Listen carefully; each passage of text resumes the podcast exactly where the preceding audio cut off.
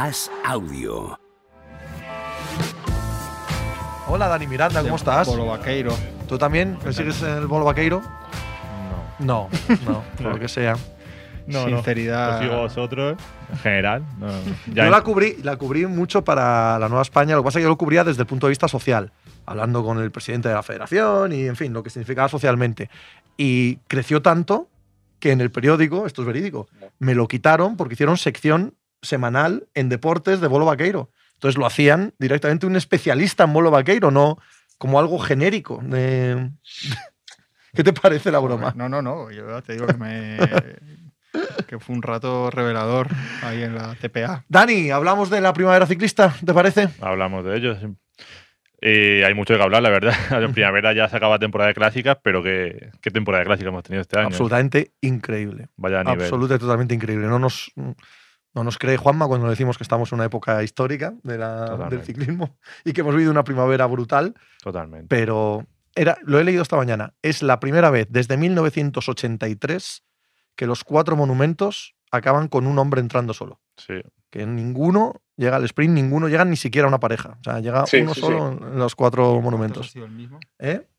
Dos. Dos y Dos, ninguno ¿no? de ellos Pogachar. O sea, Ah, ¿no? ha sido dos Van Der Poel, una Sí. Pogachar y otra Benepool. Eso es. Ahora ya falta hasta Lombardía, todavía queda para el último monumento del año, todavía queda mucho Sí, entre medio. Eso es en octubre. Sí, eso es.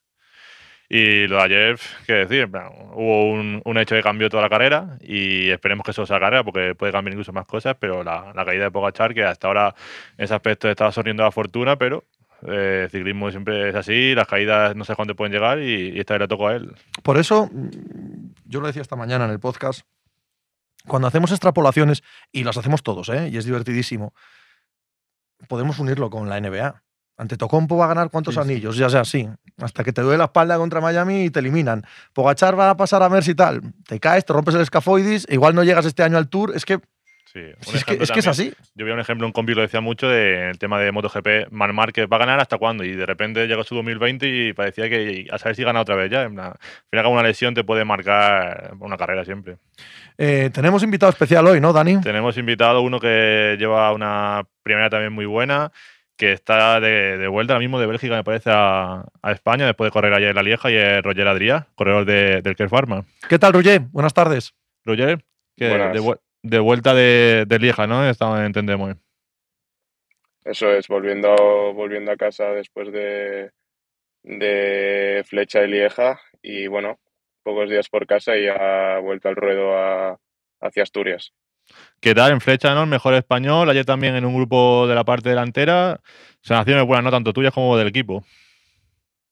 Sí, sobre todo en Flecha me quedé con muy buenas sensaciones, me gustó mucho, mucho la carrera y luego en Lieja fue un día, fue un día más complicado, ¿no? Fue el día duro, se fue rápido y con la lluvia todo, pues bueno, eh, un buen día, buen día también, pero, pero no tanto como en Flecha.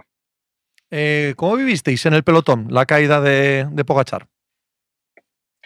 Pues fue, fue extraño porque normalmente, a ver, hay muchas caídas durante todas las carreras, pero bueno, normalmente pues no, no le das más importancia, ¿no? Hay una caída, pasas y, y ya está, pero cuando se cayó, se cayó Pogachar, mm, recuerdo de, estar, ¿no? La gente escuchar como era Tadej, era Tadej, o como todo el mundo hablando de lo mismo y, hubo cinco minutos que el pelotón casi que se paró.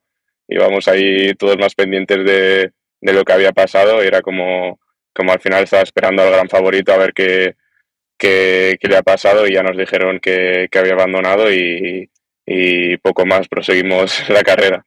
¿Os cambia la mentalidad una vez que un favorito, es que además no es solo el gran favorito, o sea, es el gran favorito que está arrasando ¿no? en la primera ciclista y que todo Dios gira en torno a él dentro del pelotón. A los demás, evidentemente a Renko Benepul y a, su equipo, el Quick Step, claro que le cambia la mentalidad, pero a los demás, eh, ¿os cambia o seguís haciendo la misma carrera? No, yo creo que a los demás no nos cambia tanto, seguimos haciendo nuestra carrera, ¿no? Al final eh, hay que entender que, bueno, todos somos los deportistas, somos ambiciosos y sí que, sí que quieres ganar, pero hay que ser realista y eh, cuando estás en una lieja delante de Benepol y Pogachar, pues es impensable, ¿no? Pensar en eso y, no es nuestro objetivo. Así que al final nuestra carrera no es, no es contra ellos, aunque quede mal decirlo, pero, pero nosotros realmente estamos en, otra carrera eh, de, la, de, ellos dos y, y, no nos cambia mucho como le puede cambiar a Benepul, por ejemplo. Y Roger, en tu caso, de los objetivos que se marcaba el equipo para aprovechar estas invitaciones, sobre todo a Lieja y en Flecha, eh, ¿lo habéis cumplido con creces, sobre todo en tu, en tu caso? Porque vemos que cada temporada no sigues creciendo, también has tenido buenos top 10 por Francia estas últimas semanas. ¿Te ves como ahora esa progresión que, que nos frena contigo? Sí, me veo sobre todo, bueno, pues este mes de abril he dado, dado un paso adelante y, y en todas las carreras que, que, he estado pues he dado muy buen nivel y sí, veo que, pues, que he crecido, que he dado ese paso adelante que me faltaba y, y creo que a partir de ahora pues ya tengo esa confianza para ser competitivo. Y ganar siempre difícil y ahora que se reparte la victoria 5 o 6, ¿no? que son los que repiten éxito, todavía más complicado, ¿no? Sí, sí, sí. Gan a ver, ganar siempre ha sido difícil, pero es que eh, ahora mismo ha llegado un punto que, pues eso, ganarle a, como he dicho, a Benepul, a, yo que sé, a Roglic, a Pogachar y luego va Van Der Poel, ganar, pues es, es, casi imposible, a no ser que les pase algo como ayer a Pogachar, pues es que es muy difícil pensar en eso y buscamos la victoria en otras carreras en la que, en la que no estén ellos. ¿A, a ti cuál te impresiona más de todos ellos, de estos 5 o 6 que están ahora mismo ganando todo? A mí la verdad que el que más me impresiona es, es Evenepoel. Siempre he pensado que, a ver, es espectacular cuando arranca, por ejemplo, ayer, que, que desde la tele parece nada, pero arranca 30 de meta y deja sentado a, a Pitcock de rueda como si, como si Pitcock fuera un, juvenil, ¿no? Casi. Es algo que me, que me impresiona muchísimo cómo puede llegar a hacer eso y luego cabalgar 30 kilómetros a meta solo en una lieja sin metiéndole tiempo a la gente por detrás me parece, me parece algo espectacular. Hablas de la Lieja, los monumentos, más de 250 kilómetros, 260 kilómetros. Eh, es algo que desde la tele al menos lo pensamos, ¿no? De lo importantísimo que es el gran fondo, lo que cambia las carreras, el gran fondo. Imagino que para los que estáis encima de la bici, la, distancia es eh, abrumadora, ¿no? En, una, en un monumento.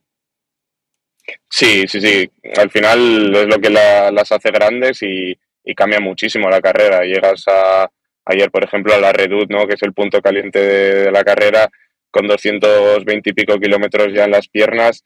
Y ahí es donde tienes que sacar tu, tu máximo potencial y tus mejores números con cinco horas y media en, en, en las piernas y, y, ahí es donde no se diferencian pues, pues eso, los de Benepuls y compañía.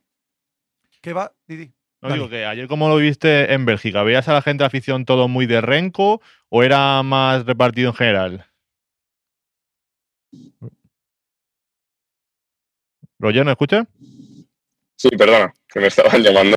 Eso digo, ayer eh, se veía mucha afición ¿no? de, de, Renco, pero en general, ¿cómo fue el ambiente del público, la afición, en las cunetas? ¿Cómo fue eso? ¿Cómo lo vivisteis?